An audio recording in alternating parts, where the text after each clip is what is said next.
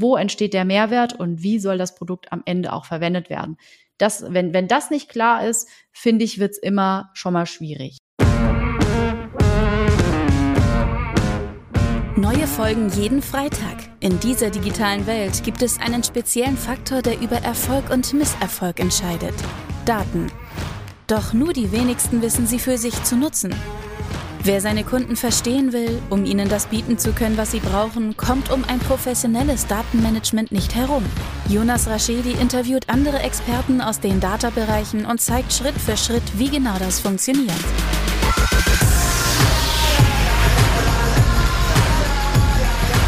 Diese Folge wird unterstützt von Raschedi Consulting. Maßgeschneiderte Webentwicklung für den deutschen Mittelstand. Plattformen, Portale und mehr.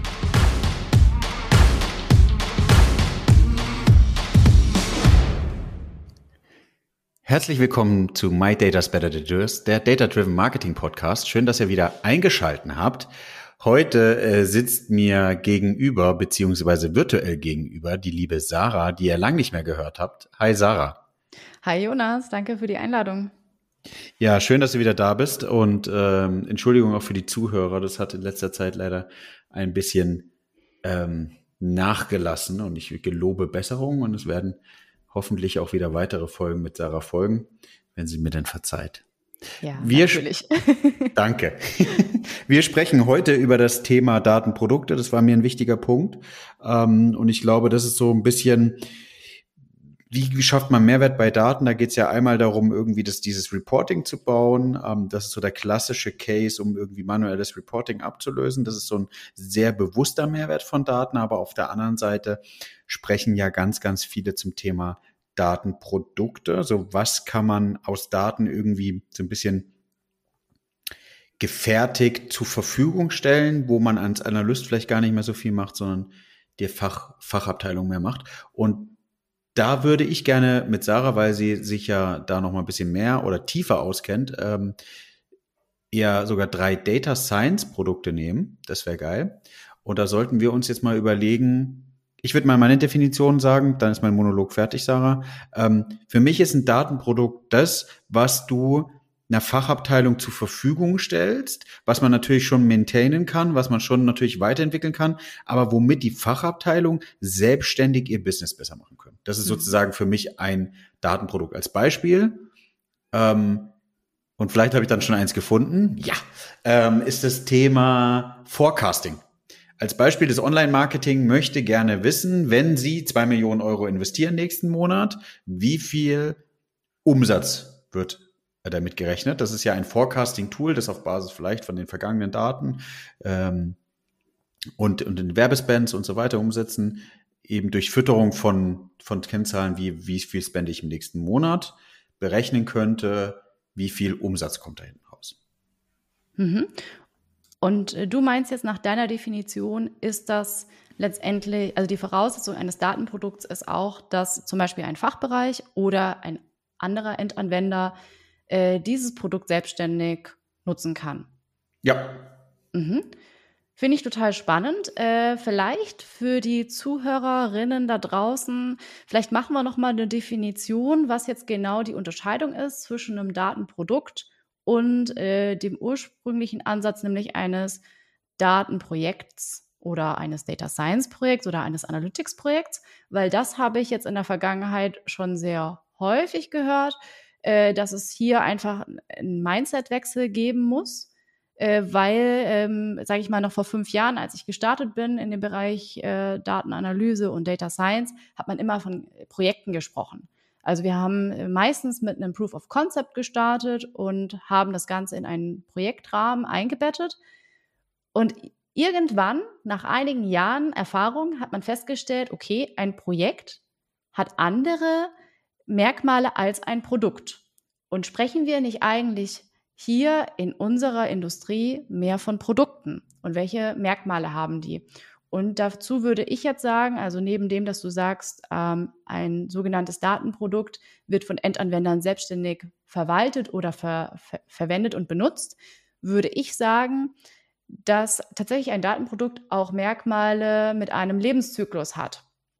Also ganz klassisch, man, man kennt das ja aus der Betriebswirtschaftslehre oder auch aus dem Marketing, dass wenn ein Produkt wie zum Beispiel ein bestimmtes Parfüm auf den Markt gebracht wird, es einen Produktlebenszyklus folgt, nämlich einer Entwicklungsphase, einer Product Launch Phase, einer ähm, Vermarktungsphase und am Ende irgendwann, ähm, wenn, wenn sozusagen die Umsätze nicht mehr dem Ziel entsprechen, wird so ein Produkt auch aus dem Markt genommen.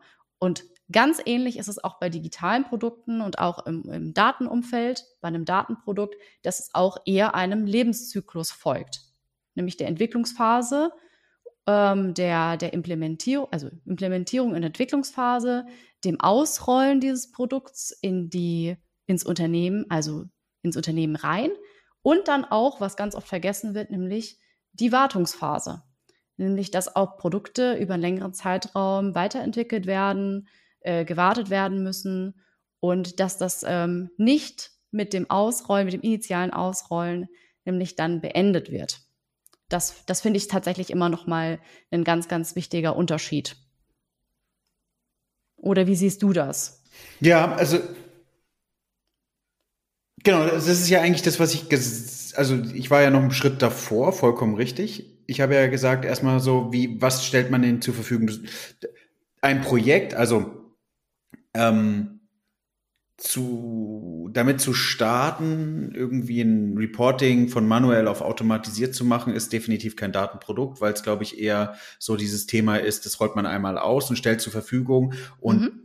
Das ist Daily Doing, würde ich jetzt mal frech bezeichnen. Man könnte es natürlich, wenn man wollen würde und es irgendwie ein bisschen anders schneidet, sagen, das wäre ein Datenprodukt. Aber du hast vollkommen richtig. Wenn man, wenn man in so Richtung Forecasting geht, ist, ist ja eigentlich erstmal zu überlegen, welches Produkt könnte oder welche in welcher Art und Weise könnten mir, mir Daten weiterhelfen? Und dann wäre die, die Situation, okay, es könnte ein Forecasting werden, vollkommen richtig, äh, dieses schlimme Buzzword MVP oder ähm, Testprodukt wird ja dann aufgesetzt und dann kann man sich, kann man überlegen, bringt es mir überhaupt einen Mehrwert und dann könnte man es noch weiter ausrollen. Definitiv. Also die Phasen eines Produktes sind mit die wichtigsten und du hast eigentlich eine Phase mitbesprochen und die ich gerne nochmal sagen wollen würde, wo wir, glaube ich, als Data-Analysten oder die Leuten, die im Datenbereich arbeiten, eigentlich am schlechtesten aufgestellt sind.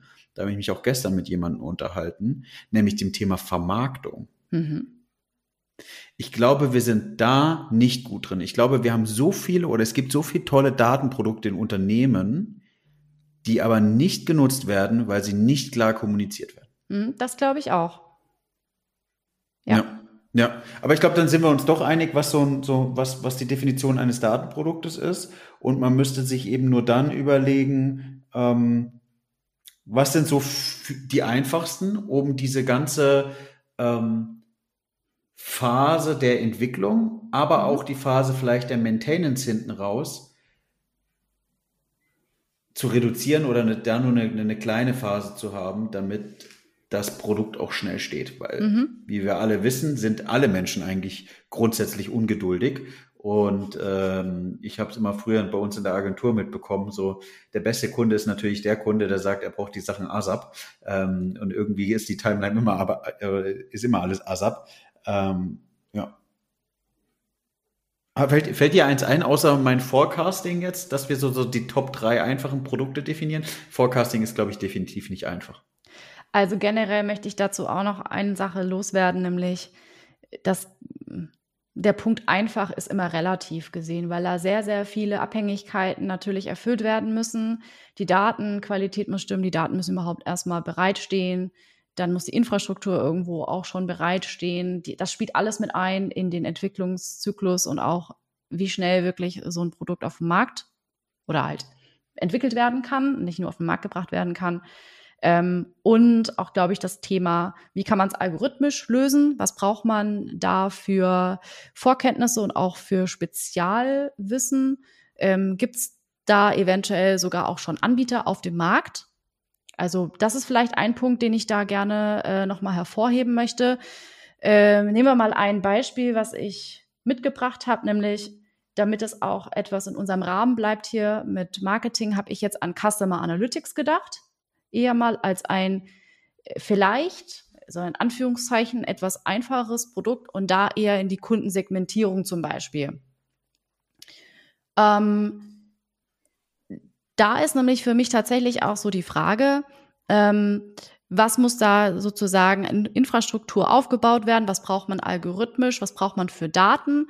Und ich würde mal sagen, unter der Voraussetzung, dass ein Unternehmen auch schon äh, ein funktionierendes CRM hat, die Daten über mehrere Jahre pflegt, dann ist das schon mal eine Voraussetzung, dass zumindest mal so eine Segmentierung, ob es jetzt regelbasiert ist oder später auf Basis von Machine Learning-Algorithmen ausgeführt wird, erstmal zumindest umsetzen kann.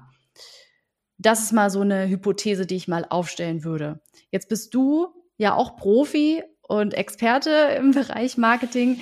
Wie ist denn deine Erfahrung genau bei dem Thema Kundensegmentierung? Ist das, würdest ja. du sagen, ist das ein leichtes Produkt? Nee, ich habe ich hab ja gerade so schon, das sehen die Zuhörer nicht, den Kopf schon geschüttelt, weil ich so gedacht habe, oh, oh, oh. Aber ich auf, auch müsste man da unterscheiden, also auf einzelnen einfachen Merkmalen, wie als Beispiel irgendwie Spend pro Jahr, kann man natürlich einen Kunden segmentieren. Die Frage ist natürlich, ob das ein einfaches, aber auch wertstiftendes äh, Datenprodukt wäre. Ich glaube, man müsste vielleicht ein bisschen tiefer gehen und äh, weitere Merkmale mit dranlegen. Also die Kundensegmentierung kann man ja auch auf Basis eines CSVs machen. Und ich glaube, eine Customer Lifetime Value ist auf gar keinen Fall einfach, wenn man es mhm. ordentlich umsetzen will. Genau, also du, du hast vollkommen richtig äh, recht, wenn, wenn man so den ersten Durchstich in die Daten machen will und ein einfaches Produkt haben will, dann kann man Customer Analytics definitiv nehmen, müsste aber sich da, dafür entscheiden, vielleicht erstmal mit den Bong-Daten anzufangen, also mit diesen ganzen Daten, die, die auf dem Kassenzettel stehen, online oder offline und die nur zu verwenden, anstatt da irgendwie demografische Merkmale oder Online-Marketing, ähm, irgendwie mit dran zu mappen. Weil ab dann fängt es ja eigentlich an, wirklich Daten, diese 360-Grad-Blick, dieses Buzzword zu entwickeln und Entwicklungsaufwand, Modellierungsaufwand ist ja meistens nicht einfach. Ja, ich glaube, was ganz spannend ist hier an der Folge, ist, dass wir schon unterschiedliche Sichtweisen auf die Bewertung, was ist einfach und was ist nicht einfach haben. Ich kann es ähm, jetzt hier sehr gut, glaube ich, aus der Brille des Data Analysts beurteilen. Also wie einfach wäre es, gegebenenfalls man hat Daten zur Verfügung, äh, ein entsprechendes Produkt zu entwickeln. Und da würde ich sagen, zählt jetzt zum Beispiel eine Kundensegmentierung erstmal so ohne tieferes Verständnis darüber zu haben, rein, rein auf Annahmen basierend, dass die Daten sind da, ähm, man hat auch eine gewisse Menge an Daten zur Verfügung, dann ist es aus einer algorithmischen Sicht tatsächlich nicht so schwierig. Weil was macht man am Ende? Man hat äh, ein Clustering-Verfahren, entweder wenn man jetzt wirklich im Bereich ähm, der Data Science schauen möchte oder des Machine Learnings schauen möchte, da gibt es unfassbar äh, viele Use Cases, die entsprechend schon umgesetzt wurden. Das heißt, da kann man sich als Data Analyst und Data Scientist sehr gut inspirieren und fortbilden und hat da wirklich auch viele Möglichkeiten, ähm, passende äh, Techniken anzuwenden. Oder man kann eben auch viel auf Regeln ableiten. Das, das ist am Ende oftmals ein Produkt, was auch von Endverbrauchern noch ganz gut verstanden wird. Deswegen hätte ich das jetzt aus äh, einer Analystenbrille tatsächlich eher als ein einfacheres Produkt gesehen oder angenommen. Aber wie gesagt, das ist jetzt erstmal nur meine Perspektive und es kann natürlich jetzt aus deiner Perspektive äh, jemand, der halt wirklich mehr Marketing-Know-how hat, die Daten besser versteht, die Datenlage besser versteht und dann auch eher weiß, welche Handlungsempfehlungen will man daraus ziehen, wahrscheinlich noch mal ganz anders beurteilen. Daher ist ja. es, finde ich, eine sehr spannende Folge auf jeden Fall. Ja, ja, ja, ja, ja. Diese Folge wird unterstützt von Rashedi Consulting. Maßgeschneiderte Webentwicklung für den deutschen Mittelstand. Plattformen, Portale und mehr. Ich, ich überlege gerade, weil Datenprodukte kannst du ja auch noch mal irgendwie unterteilen in so Erkenntnisse bekommen. Mhm. Es gibt ja sehr viele spannende Produkte aktuell, die die, die ganzen Schuhhersteller machen, wo, wo, wo so ein bisschen individuelle Entwicklung stattfindet.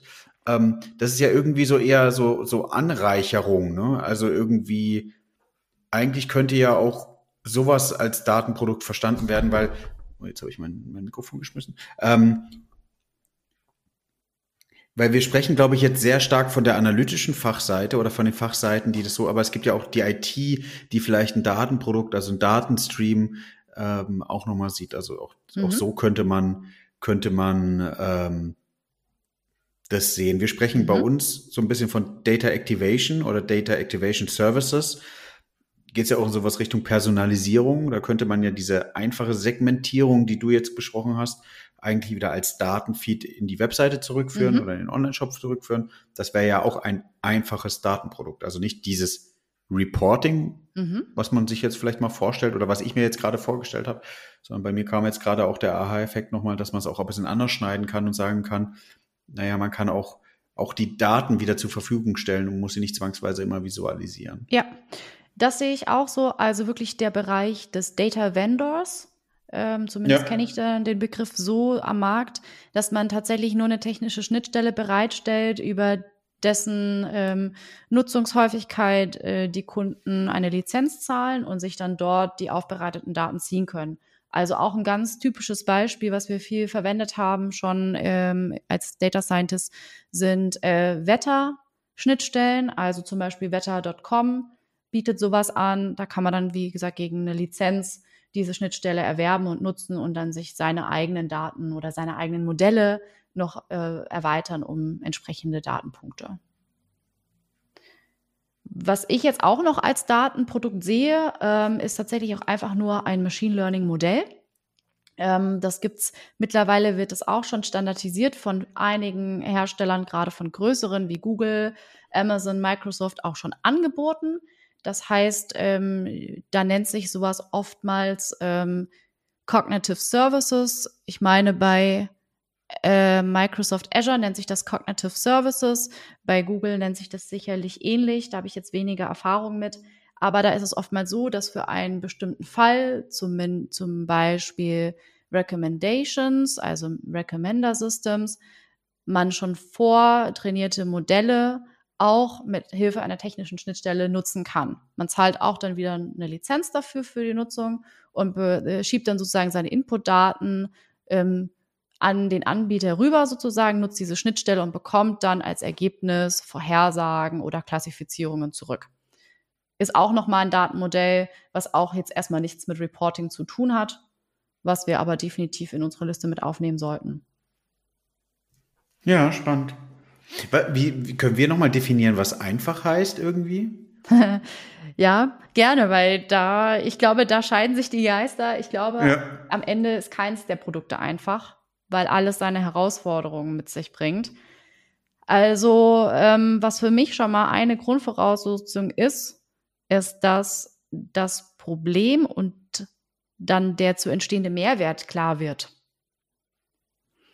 Also was für ein Use Case, was ähm, für ein sozusagen Datenproblem soll eigentlich mit dem Produkt am Ende gelöst werden? Wo entsteht der Mehrwert und wie soll das Produkt am Ende auch verwendet werden?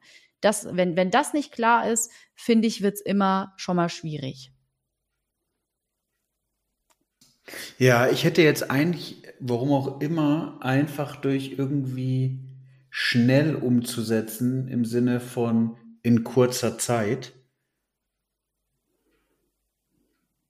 Weil dieses natürlich kann man es auch anders bewerten, so wie du es jetzt, glaube ich, oder wie ich es verstehen würde, wie du es machen wollen würdest, wäre ja sozusagen Aufwand zu Ertrag. Mhm.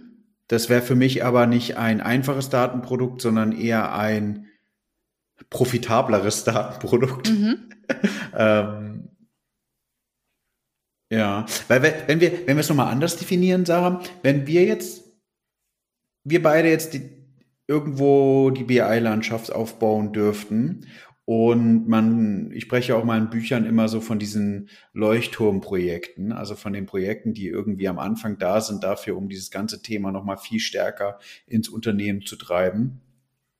Dann hätte, hättest du jetzt definitiv mit deinem Produkt ähm, glaube ich, schon mal den ersten Ansatz gemacht, was ich als einfach in dem Kontext verstehen würde, zu sagen würde, ey, pass auf, das Erste, was wir machen, wir können uns irgendwie unsere Kunden mal segmentieren mhm. und überlegen, wie das funktioniert.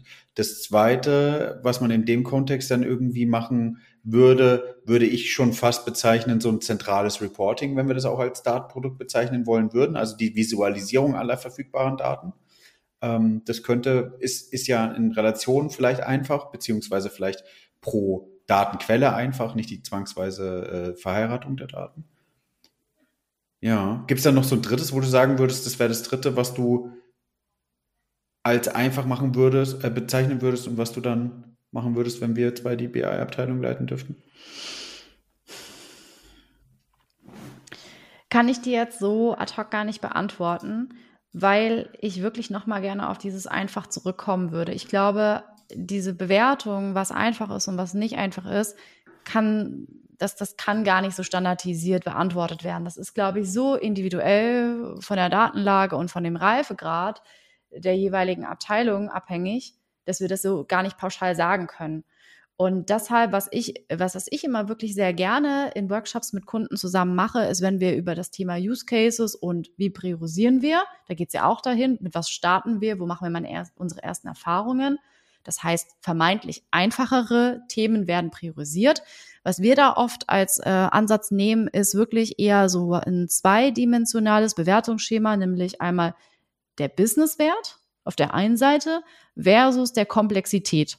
Das klingt jetzt auch erstmal noch schwierig, aber der Businesswert ist letztendlich zum Beispiel ein monetärer Wert, der abzuschätzen wäre oder ein Effizienzgewinn durch das Produkt.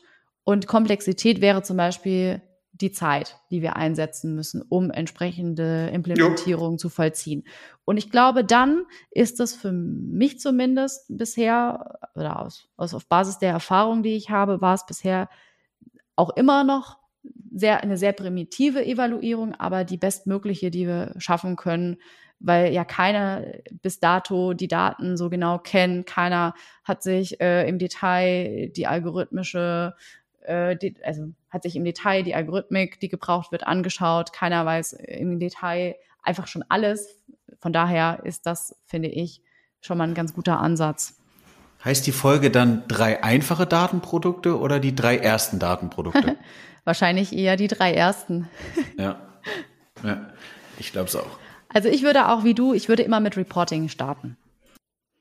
Ich würde immer vergangenheitsbezogen äh, starten und da gibt's ja auch eine ganz schöne Vereinheitlichung, dass man ja sagt, okay, erstmal auf historischen Daten überhaupt mal Analysen fahren. Was hat in der Vergangenheit stattgefunden? Deskriptive Analyse, ähm, visuelle Analyse, alles in die Richtung. Es hat gar nichts mit Forecasting zu tun. Äh, da werden in der Regel keine Algorithmen ähm, verwendet. Machine Learning kommt sowieso erstmal nicht zum Tragen. Aber ich glaube, das ist immer die Voraussetzung, dass man erstmal überhaupt einen Überblick über die Daten bekommt, was hat in der Vergangenheit stattgefunden und erstmal das liefert.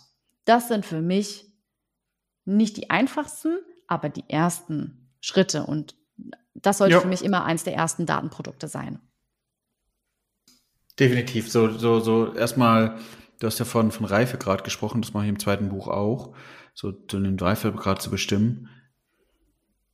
Genau, also erstmal zu sagen, wo ist denn die Wasserstandsmeldung? Wo stehe ich gerade im Unternehmen? Das ist eigentlich, glaube ich, das Wichtigste. Und viele gucken da vielleicht am Anfang noch auf die P&L oder irgendwie auf Controlling Reports, aber das kann man natürlich eher konsolidieren. Mhm. Wir, sprechen, wir sprechen auch immer von den Treiberbäumen eigentlich so ein bisschen zu, zu visualisieren. Wo stehen wir und durch was stehen wir genau da? Mhm. Ja. Also ich glaube, das ist immer so das Einfachste in Anführungszeichen, äh, womit man starten sollte. Äh, das ist für, für mich, wie gesagt, auch einfach die, die, die Grundlage, also die Foundation für alles, was im Anschluss kommt. Und ähm, auch ganz äh, gar nicht zu vergessen, wir haben ja auch von der Vermarktung gesprochen ganz am Anfang. Ein Datenprodukt muss vermarktet werden. Und ich bin ja der Meinung, dass die Vermarktung einfacher wird, wenn auch das Produkt einfach intuitiver ist. Ja. Und ich glaube auch einfach, die Daten, sorry, ja? Ich sehe gerade, genau. du möchtest Einspruch erheben. Ja, nee, ich will, ich will nur sagen, vielleicht können wir das aber auch gleich, äh, wir, wir sollten die Datenproduktvermarktung vielleicht in einer weiteren Folge besprechen. Das ist ein guter Punkt, ja. Ja, finde ich klasse. Machen wir. Okay, zusammenfassend so ein bisschen, äh, ohne dass ich hier Sarah äh, abwürgen will. Ich glaube, für uns alle war das jetzt sozusagen ein bisschen erleuchtend. Wir probieren ja gerade zusätzlich zu den normalen Folgen ein bisschen kürzere Folgen zu machen, mit vor allem denjenigen, die ihr vielleicht auch schon kennt, liebe Zuhörer. Ähm, ich glaube, wir haben heute einmal nochmal, äh, Sarah und ich, definiert, was für uns ein kleines Datenprodukt ist, wie wir das aufsetzen wollen würden. Wie Sarah hatte vor allem erzählt, wie sie in ihrem Coaching bei Unternehmen das eben angeht, priorisiert. Und ich glaube, das hat allen einen so ein bisschen Überblick gegeben dazu. Ähm, mit der, mit dem Folgennamen drei die ersten drei Datenprodukte, die wir so für uns so definieren würden. Sarah, magst du noch was zum Ende sagen? Ja, also ich glaube für mich auch noch mal die Bestätigung, dass Einfache immer relativ ist, dass wir das gar nicht so äh, wahrscheinlich hier in dem theoretischen definieren können und dass es, glaube ich, tatsächlich eine, ein besserer Folgentitel ist, wenn wir sagen, die drei ersten Datenprodukte. Ja, Genau, an dieser Stelle vielen, vielen Dank, äh, Sarah. Nochmal an alle Zuhörer. Äh, bewertet uns gerne bei ähm, Apple Podcasts. Wir freuen uns immer gerne für weitere Kommentare. Schreibt uns in LinkedIn zu weiteren Themen. Schreibt uns ähm, in Podigy könnt ihr auch unter die jeweiligen Folgen kommentieren. Abonniert den Podcast, wenn ihr es nicht schon getan habt. Vielen, vielen Dank.